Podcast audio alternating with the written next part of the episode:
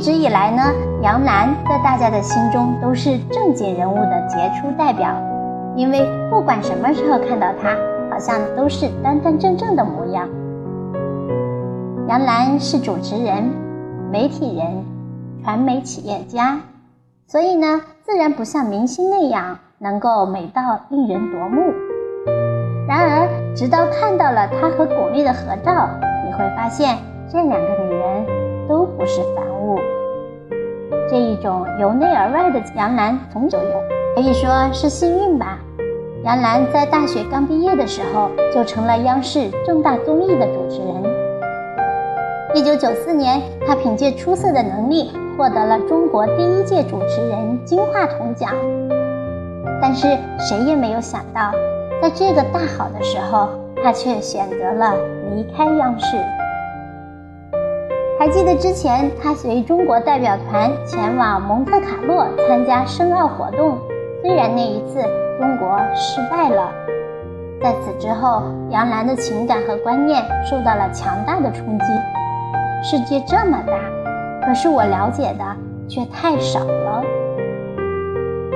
要知道，如果那一会儿杨澜选择留学，那么她不仅要辞去公职，还要向教育部门缴纳一定的罚款，而且一旦被对方拒签，他就真的一点退路都没有了。然而呢，即便是冒着巨大的风险，杨澜还做出了不留学决定。她说。你可以不成功，但是你不能不成长。也许有人会阻碍你的成功，但是却没有人能阻碍你的成长。来到哥伦比亚之后，杨澜每天都要学习到凌晨两点左右才肯收工。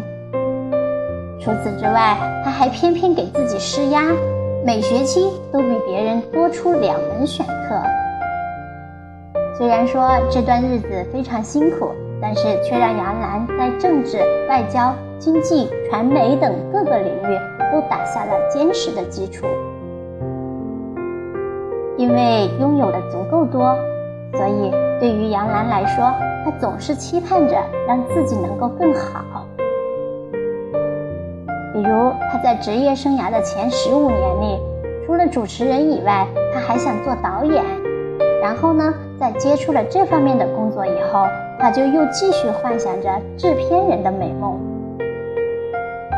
可是人生哪里只能做加法呀？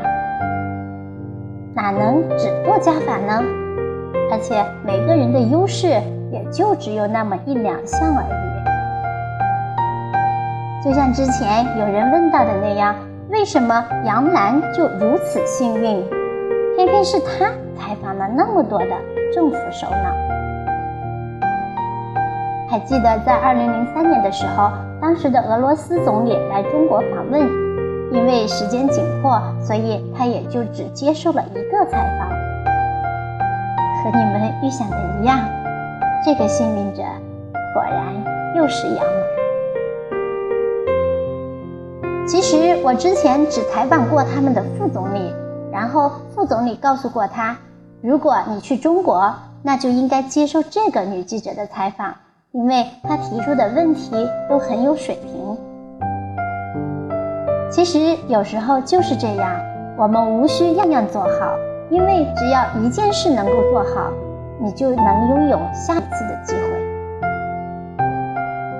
正如开头提到的那句话。杨澜后来的所得，全凭她当初大胆的放弃。当然，她在懂得舍弃的同时，又不忘默默的做好每一件小事。包括她的婚姻也是一样。吴峥，今后我要和你一起去看世界。乍一看呢，吴尊和杨澜并不相配。但是聪明的女人就是这样，选老公，她从来不注重外在，所以在风风雨雨的二十年之后，她才能淡定自若地聊起她的爱情。最好的关系，就是让双方都有机会成为更好的自己。当然，除了放弃以外，杨澜也有要不断追求的东西。就比如她一贯优雅的形象，从来没有过不当。其实呢，早年在工作面试的时候，杨澜本以为能靠能力取胜，但是没想到后来竟然因为形象问题惨遭拒绝。后来她才明白，一个女人，你只有将智慧和形象集于一体，那才会足够完美。而如今的杨澜，她有窈窕的身姿，优雅的举止，独特的见识。以及流利的外语，于是无论走到哪里，他都自带光芒，无需别人赘述。在这大千世界，总会有我们互不完全的道理。所以，如果你还在对未来感到迷茫，那就不如跟随着成功人士的脚步，慢慢的走。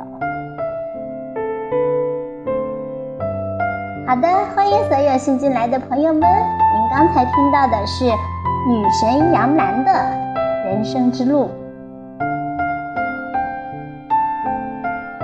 故事告诉我们：我们只有在人生的道路上不断的坚持和积累，当有机会来的时候，我们才能够抓住。而且因为这一次的精彩表现，会为你赢得下一次的表现。机会，人生呢，就是在这样一个又一个的胜利中前行，收获掌声和鲜花。